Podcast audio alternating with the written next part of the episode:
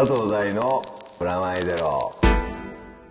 はいというわけで今日も電車の音が聞こえてまいりました、えーストーリーライダーズからお送りしております。プラスマイナスゼロ。第1回目。佐藤大です。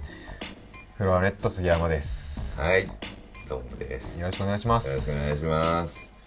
いやいやいやゆるいっすね。もういきなり寝起きっすよ私あのー寝起きっていう時間でもないんですけどね。来たらピンポン3回押して出なかったですか事務所に来るまでにぼーっとしてましたね。本当に頭爆発しますよ今。あさあえーっと今月の「プラマイゼロ」っていう番組なんですけどはい。あのあれですよね。あの世の中にあるプラスのことマイナスのことをですね、まあ、どっちも喋って、えーゼロにしようというはい。ことですね、はい。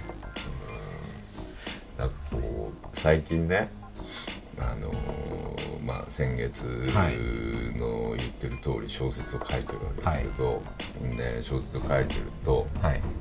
一人じゃない？はい。で小説って、はい。あの自分と向かい合う作業でしょ、はい。だから家で一人で書いてるわけだけどそうするとこうテレビをつけることが多くて、書いてる時にも。あうん。あの息寂しいからね。寂しくて。見るみたいあ音消して、なはい。映像だけで。映像だけでもこう見てるわけですけど、んで最近こうパッとこうテレビをつけてるとよくあの爆笑問題のねはい。太田光を見るわけですよ、んでこうまあ大体3つぐらいの番組を見てて、はい。週にあのまあ週3って結構でも見てますね。そうそう。太田光二日に一回は見てるっていう感じです2日に1回ぐらいは見てるんですよ。でそれをこう見ながらどう思ってるかっていうと多分世代が近いので、はい。そのすごく言ってることは共感できるんだけど、それはあの自分たちの世代に代表するお笑いがはい。いた方がよくて、でそれっていうのはそのお笑いって多分世の中のなんていうのかな弛緩剤とか、はあのカンフル剤みたいな役目い映し出しつつもなんかちょっと。クッションだと思うのね、映し出しつつなんていうんだろう提示もするみたいな部分が、は例えばモンティ・パイソンや、はい。あと、うんうん。クレイジー・キャッツやあのーまあドリフターズ、はい。まあひょうきん族、えー今でいう、まあ、めちゃイケが入って、うん。跳ねはい飛びみたいな、この時代を象徴する自分たちの世代の笑いっていうのがうん。あって多分僕の世代はきっとめちゃイケでもう一つ下の世代は跳ね飛びそうですね。今変わったのでえーで僕らのもう少し上の世代はひょうきん族がはい。もろ直球で来てて、はい。それより上はもうドリフでその間に「ザ・漫才」が入ってとかっていう、自分を象徴する笑いっていうのが必要で、でもそれはアニメでもそうだと思うね、自分の世代を象徴する音楽もあると思うし、で最近さあのアネアメトーークとか見てると、はい。僕らよりちょっと下の世代の,、はい。あの売れてる芸人さんたちがはい自分たちの世代のことを喋って笑ってるっていうシーンがすごくありますね。多いですねそれを見るとああ下の世代にももう出てきてるんだって感覚があるし、その世代その世代って世代って言い方変かもしれないけどお笑いって結局笑えるかどうかでしょ、うん笑えないこの笑い笑えないっていうだけで世代変わるっていう感覚って、あの音楽とすごく似てる、結構はっきりしてる部分もありますしね。そう。で音楽もそうで、踊れる踊れないとか、聴ける聴けないとか、そのそれって最近気がついたんだけどきっとリズム感なんだなと。世代によるリズム感なのかもしれないと思ってて、はい。ダウンタウンがね出てきた時に、はい。あのひょうきん族世代である、はい。あのしんすけはもうやめるっていうはい。彼らのトークのスピードの速さだったんだよね、それの原因っていうのは、はいあのでそれは実はその前の世代で「ザ漫才の頃に、あの新助竜介が出てきたはい。行為自体がそうだったわけで、スピードが速いっていうことで笑えないっていう人たちと笑えるっていう人たちが出てきてそれはビートたけしも同じような人たちだった。でそれに近いことが今の世代の子たちも出てて羽飛びとか見てると俺には笑えないことが起こるわけ、あのだけど多分その世代には笑えることが起こってて、はい多分周期的にお訪れるんですよ。音楽でもねこう周期的に、はいこのある世代だから例えば僕 BPM 今135以上の音楽聴くと辛いもん。あのロッテルダムなんとかみたいなのとかも辛いし、はい。ドラムベースとか持ってのほかみたいな。でもドラムベースは反拍で取ればあはい。あのちょうどいいな、80ぐらいになるから、わかりました。あドンうん。ドンみたいな。ベース取って踊りゃいいよ。みはい。たいな、レゲエと同じ速度になるよ。みたいな感じの、そういう部分でのこうスピードみたいな部分なんですね。はい。そそれだからこそお笑いと似てると思って、自分の DJ 好きな DJ の BPM の速度が僕あるんですよ、はい。120から133ぐらいの間で回してくれるとすごく踊りやすい。ハウステクノであと半分ずれてる、まあレゲエとか、まあ、ヒップホップとか、でもこう反拍遅れて80ぐらいを、まあ、160ぐらいで聴いたのを80ぐらいで踊るとかがちょうどよかったりね、するんだけどこれ多分心臓の速度だったり、はい。自分が踊りたい速度が関係あって、あの宇多田ヒカルとか太田光なのかもしれないけど、そこが世代を代弁して、うん。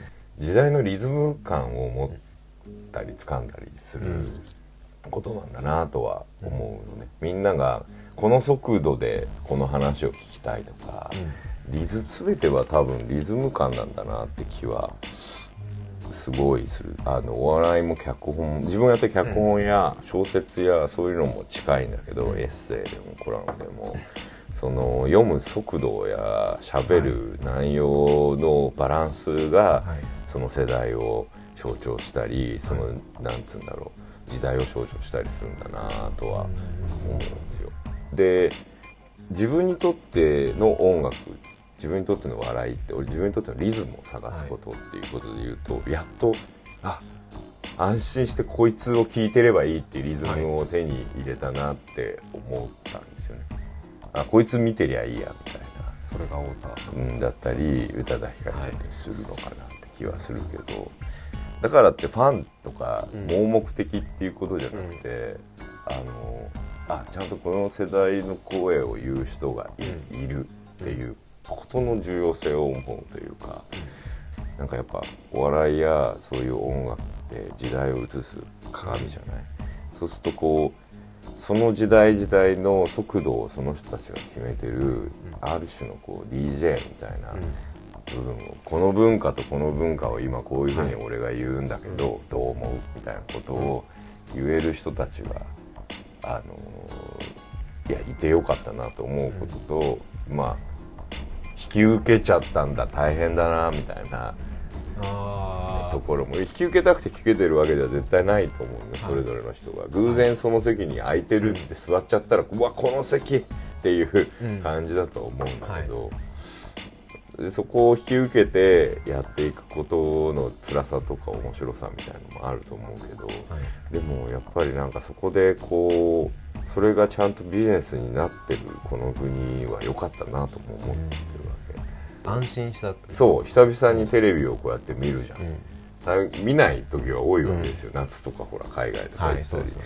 そうすると海外に行くと日本のことすごくよく見えるよね、ああって例えばねこうやってこう話してる時に、はい。普通に政治の話一切できない日本では。でも向こうでは聞かれるの、うんうんあの党はどっちなんだみたいな感じのことから入るようなことを聞かれるわけ、はい。それはミュージシャンにあったりしてもそれ日常生活の中にも組み込まれてるんですね。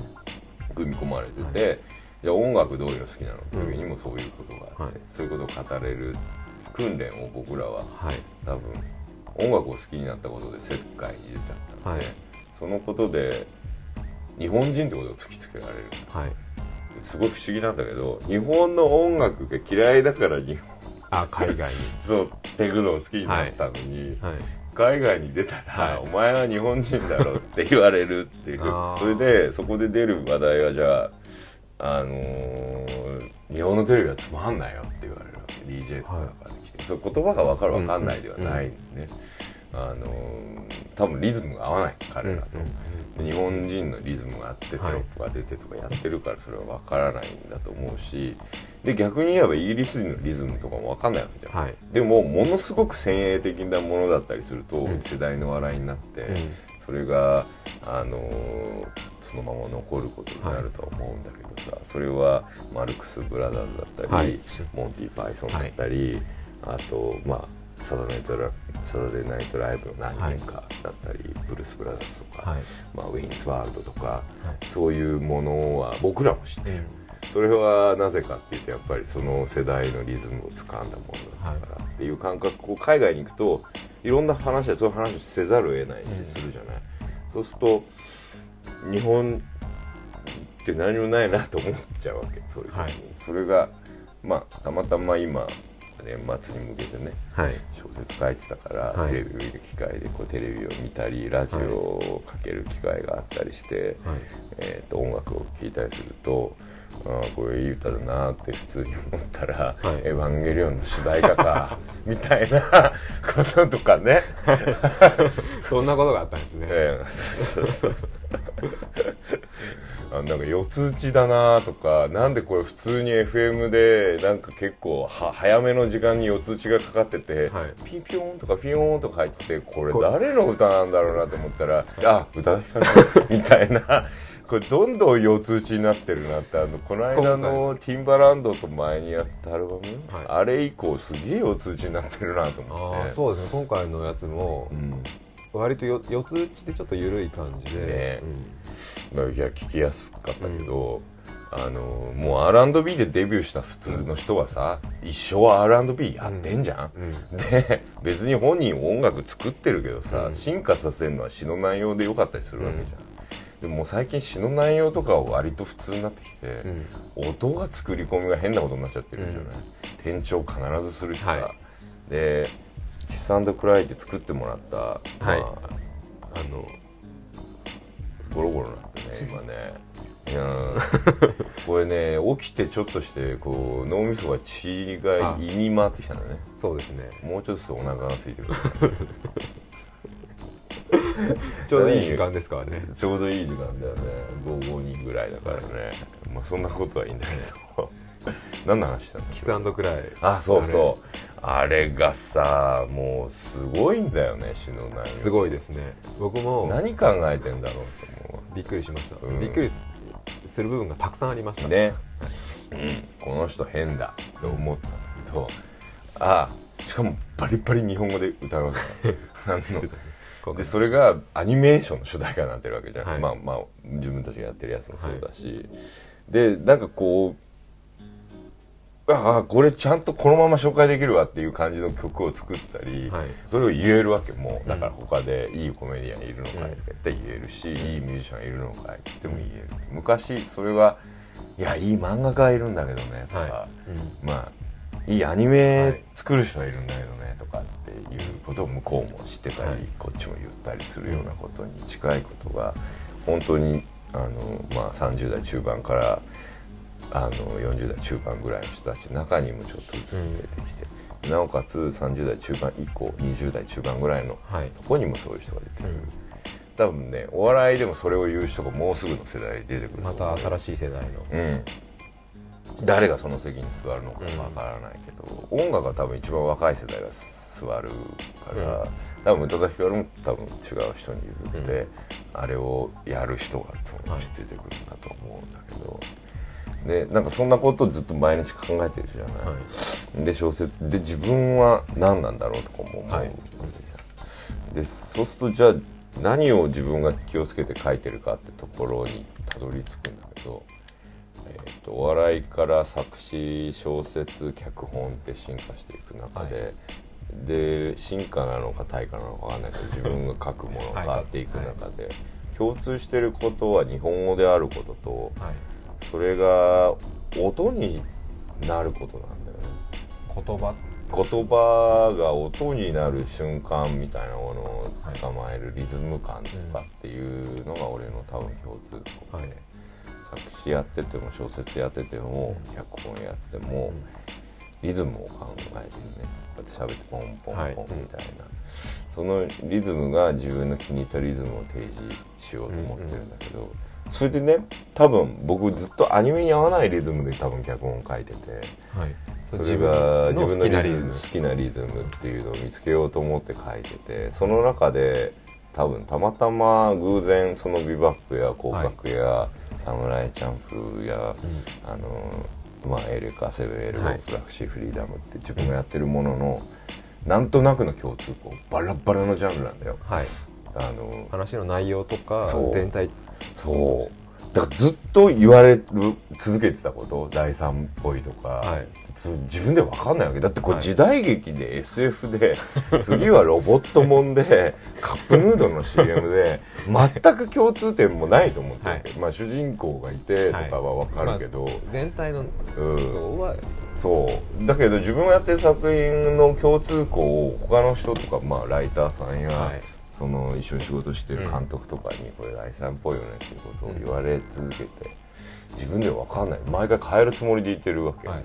むしろ真逆のことをやりたいとも思ってるし、でもそれってああ分かった。それあなたが言ってるのってきっとリズム感のことだと。でもビバップ加工が、はい。SF 加工が、はい。まあ、時代劇加工が、まあ、ヒーローもの加工が多分、雰囲気やリズムや自分の好きなパターンみたいなところは変わらないから、それを生じてらしいと言うならそれはそうかもと思ったわけ、それは太田光を見てる時に気がついたわけ、その政治の話をしてようが、若手芸人のあのネット書き込みの噂の話をしてようが、あの大学のノーベル賞を取ってるような学者とその植物や生物の話をしてようが、彼は全く同じリズムで全員の人と接するわけじゃん。でそのリズムが気持ちいいからその人の番組を見るように、多分脚本もジャンルが違ったり例えば実写だろうとゲームだろうと、はい。まあ作詞だろうと文字っていうものをリズムに変える瞬間がある以上、はい。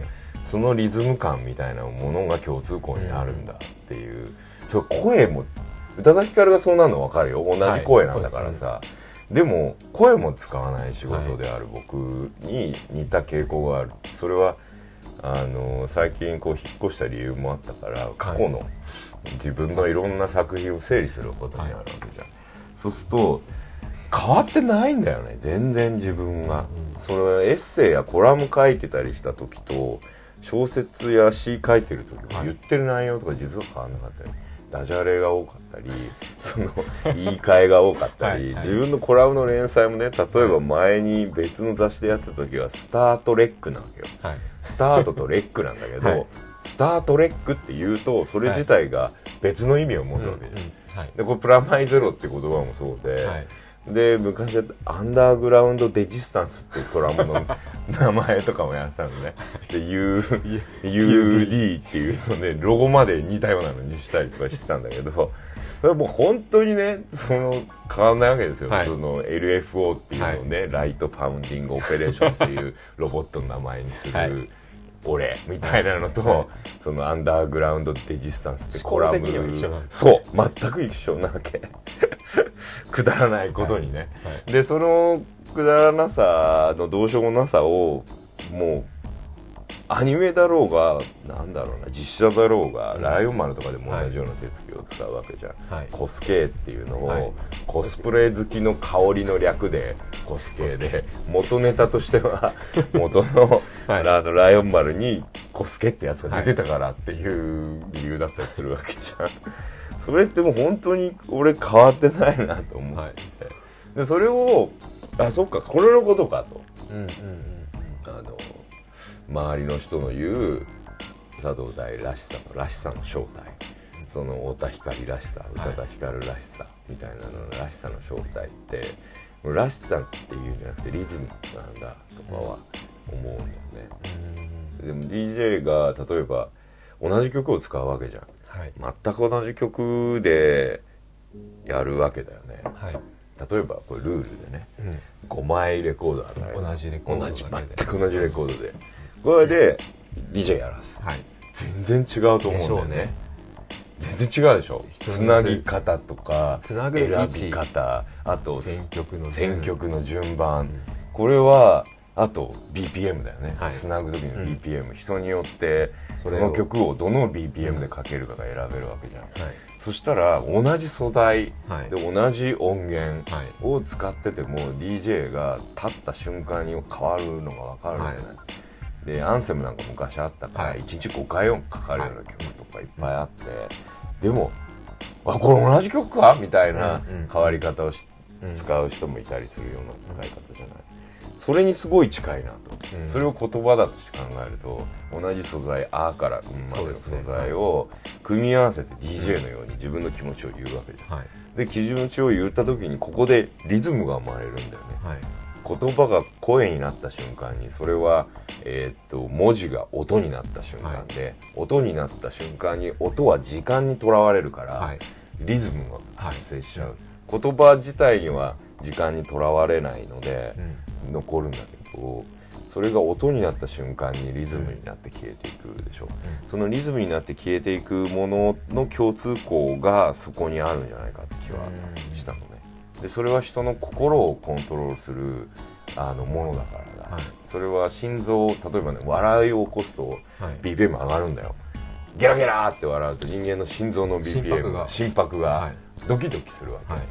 それで恋愛とか例えば、うん、と死にそうとか、はい。で同じドキドキする。興奮状態。でそれはダンスをしてる時とかも同じだし、BPM も上げるものが興奮するエンターテインメントはい。だとするならば、その上がってるリズムを提示するのが DJ じゃん。はい。そのシーンのそのシーンっていうかその箱の場 BPM 所を支配するはい。わけじゃない、これは今日は123で踊ってくれ、うん。みたいな感じの提示をするわけじゃん、この曲をっていうさ、はいそれに近いことなんだよね。うん。多分、同じ内容例えば男子が言ってることもたけしが言ってることも光が言ってることも、実は同じことを言ってる可能性が高い、でもリズムが違うからその世代にしか届かない世代に合わせたリズム。そうリズムを見つけて同じ内容のこと言ってんだよ。日本はクソだってことをはい。30年ぐらいにわたって彼らはずっと言い続はいけてる、言ってますね。そう、はい。手を変え品を変え、でも言ってる内容は変わんねえよって思うんだけど、リズムが違うから世代に響く響き方が違って、はい。うん。それは DJ の曲の選曲と同じなんだよね、多分ね。でで俺は俺のリズムをつかむことができれば多分そこにファンがつくという考え方で言うともともと俺は作詞をやってる時も多分ライターをやってる時も今もなんとなく変わらないリズム感みたいなのがあることをこの間整理してて分かってきたので、じゃあそれがらしさの正体ならば人にその何かを教える機会があるとしたら、そのリズム感を捕まえる練習をすることは全てに応用が効くなと思ったんだよね、自分のリズム。そう自分のリズム。でそのリズムに人を乗せること、はい。だってさロラン・ガルニエらしいって言えるけど、はい。でもヒップホップもジャングルも、はい。四つ打ちまあ何でもけますか。ロックもジャズもかけるわけじゃん、はい。でも聞き終わったその日の朝とかに「いやー今日もロランはロランだったね」って言っている感覚って、おかしな話でさはい。彼今日いろんな曲かけたよね全然意味わかんなかったねっていうのがもし音楽を聴いてるとしたらそれが正しい。はい。多分だからリズムを聴いてるから、あのリズムで今日も踊れたねみたいなことなんじゃないかなって。だからリズム感選曲のセンスみたいなとこはそこにも関わっててきっとらしさの正体はリズムなんだとかは思うんだよね。その自分が思ったのはこの間だから試写じゃないけど試しとしてゼロやってみたじゃん、で久々に自分の声をねはい。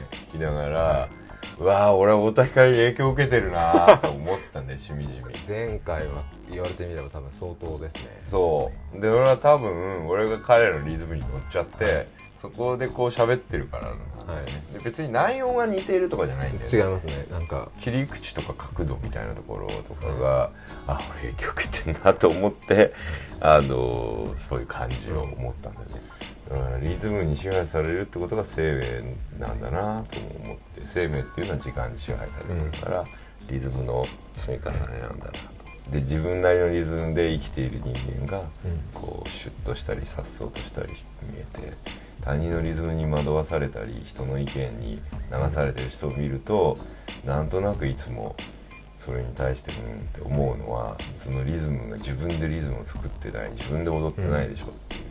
うんうん。まあでも人ってそれぞれのやっぱリズムがうん。あるわけじゃないですか、うん。まあ、その中で例えば第三とかにすれば自分のリズムにいかに引き込むかってわけじゃないですけど、